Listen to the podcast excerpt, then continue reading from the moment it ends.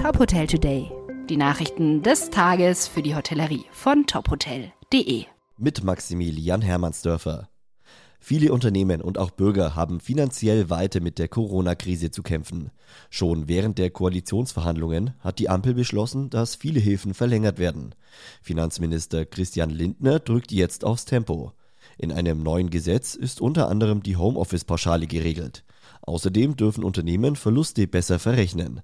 Konkret bedeutet das, dass Unternehmen, die wegen der Corona-Krise Verluste machen, durch eine Steuerhilfe liquider gemacht werden sollen. Sie bekommen die Möglichkeit, gegenwärtige Verluste in größerem Umfang als bisher mit Gewinnen aus den beiden Vorjahren zu verrechnen. Dadurch sinken etwa Vorauszahlungen. Ohne den sogenannten Verlustrücktrag würden sie zudem zu viel gezahlte Steuern erst später zurückbekommen. Die Zustimmung von Kabinett, Bundestag und Bundesrat steht allerdings noch aus. Der Hamburger Tourismusverband hat erneut gefordert, ein Ende der Corona-Beschränkungen für Handel, Tourismus und Gastronomie in Aussicht zu stellen.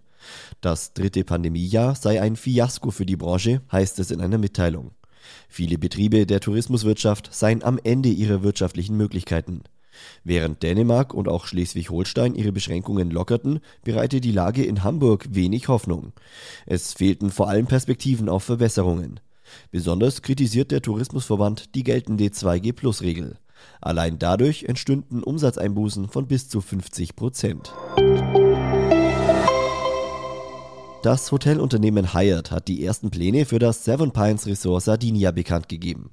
Das Luxusresort wird das zweite Haus des Destination by Hyatt Portfolios in Europa sein und soll im Juli eröffnen. Das Resort befindet sich nach eigenen Angaben in einer ruhigen und abgelegenen Bucht im Norden der Insel. Es soll eine entspannte und luxuriöse Atmosphäre bieten und Design, Service und besondere Erlebnisse verbinden. Die Gäste haben laut den Verantwortlichen eine Auswahl von drei Restaurants und drei Bars. Außerdem verfügt das Resort über einen Privatstrand und einen Beachclub. Erste Bilder vom Hotel und weitere Nachrichten aus der Hotelbranche finden Sie auf tophotel.de.